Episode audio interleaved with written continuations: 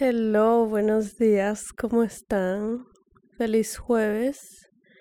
Esta semana ha pasado volando y ya se va a terminar. Yo ya me fui de mi primer destino, de Savannah, y oficialmente estoy en mi segundo destino, que es Atlanta. Y tengo esta impresión de que cada ciudad me va a dejar una enseñanza gigante y quiero como irle agradeciendo a cada ciudad por las cosas que me ha enseñado. Y Savannah, ahora que me fui, entendí 100% lo que me estaba enseñando. Así que de eso vamos a hablar hoy. Vamos a hablar acerca de cómo saber si estás en el camino correcto. Se me vino este tema hoy a la mente porque estaba, estaba pensando en la primera vez que estuve en Savannah y me metí a mis fotos a buscar y estuve hace seis años ahí, que seis años puede sonar como bastante tiempo, pero realmente en, viendo la imagen completa de una vida no es tanto tiempo. Y hace seis años era una persona completamente distinta y pensaba que mi vida se iba a desarrollar de una, de una manera completamente distinta. Y solo estar en ese mismo lugar, siendo alguien distinto, me hizo dar cuenta que hay momentos donde parece que no estamos en el camino correcto y nos desesperamos y estamos buscando buscando encontrarnos y buscando encontrar este camino cuando realmente eso que parece un desvío es tu camino correcto. Y yo hace seis años fui a Sabana por primera vez porque me llevó a la universidad cuando estaba haciendo mi máster en arquitectura. Y bueno, yo juraba que iba a ser una arquitecta famosa y que, bueno, en ese, en ese momento creo que hasta pensaba que me iba a regresar a vivir a Ecuador, no me acuerdo, pero sí, o sea, yo tenía pintada la película de mi vida de 0 a 100 y justo hoy, acordándome de todo eso, puse un puse un post en mis stories diciendo lo que me hubiese querido decir a mí hace seis años. Así que se los voy a leer, porque estuvo muy cool. Muchos de ustedes lo compartieron. Así que creo que vale la pena leérselos. Básicamente dice,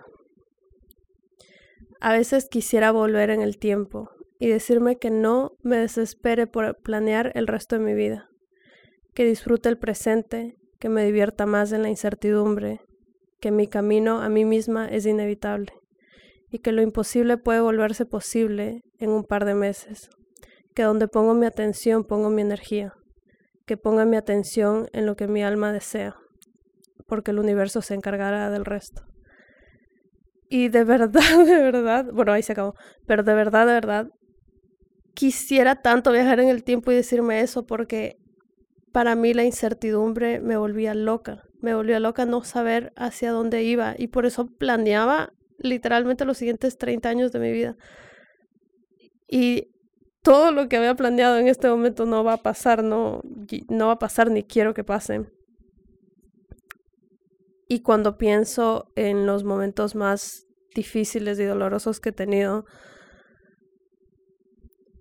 siempre se me viene este pensamiento de que ojalá hubiese disfrutado más las cosas antes de saber que se iban a terminar. Ojalá hubiese saboreado más los momentos, hubiese abrazado más a las personas, hubiese peleado menos, hubiese tenido menos resistencia. Así que cuando traigo esta pregunta de cómo sé si estoy en el camino correcto, creo que la respuesta es que siempre estás en el camino correcto, porque cualquier cosa que te está pasando, yo creo que tu alma lo escoge para que puedas aprender todos esos retos que parecen desvíos, son el camino para crear todo lo que necesitas, todas esas destrezas que necesitas tener para poder cumplir lo que tu alma desea.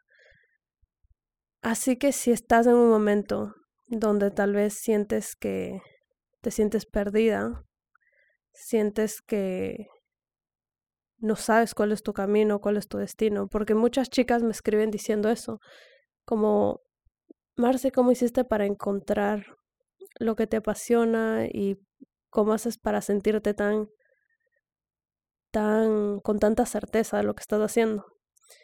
Y la verdad es que muchas veces no siento certeza de lo que estoy haciendo, o sea, no siento certeza de que lo que estoy haciendo lo voy a hacer por el resto de mi vida, pero sí confío ciegamente en que es parte de mi camino. Así que la respuesta es una respuesta que no se la esperaban. La respuesta es que todos están en su camino. Y si le diste clic a este episodio es porque probablemente sientes que no estás.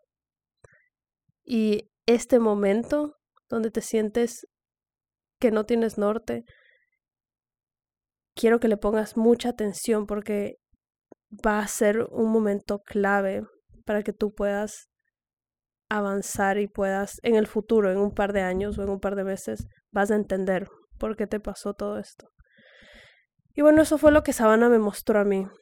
Me mostró, me conectó con esa Marce hace seis años, que no tenía ni idea que todo lo que me ha pasado me, me pasaría.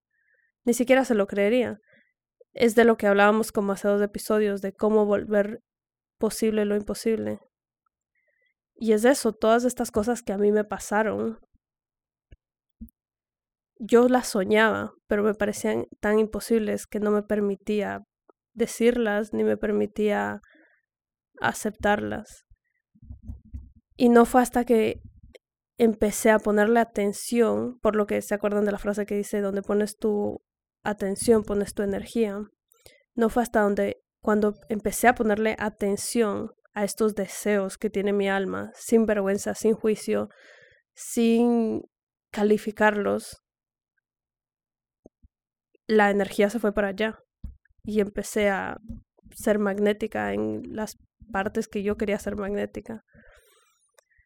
Así que bueno, ese es mi consejo para cerrar esto. Pónganle atención a lo que ustedes deseen. No lo piensen mucho, no lo juzguen.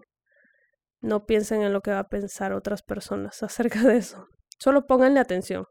Solo el hecho de que ya acepten que quieren eso es un paso más cerca de cumplirlo. Y vamos a cerrar con este mantra que dice, vivir en el hoy siempre me va a llevar a cumplir mis sueños.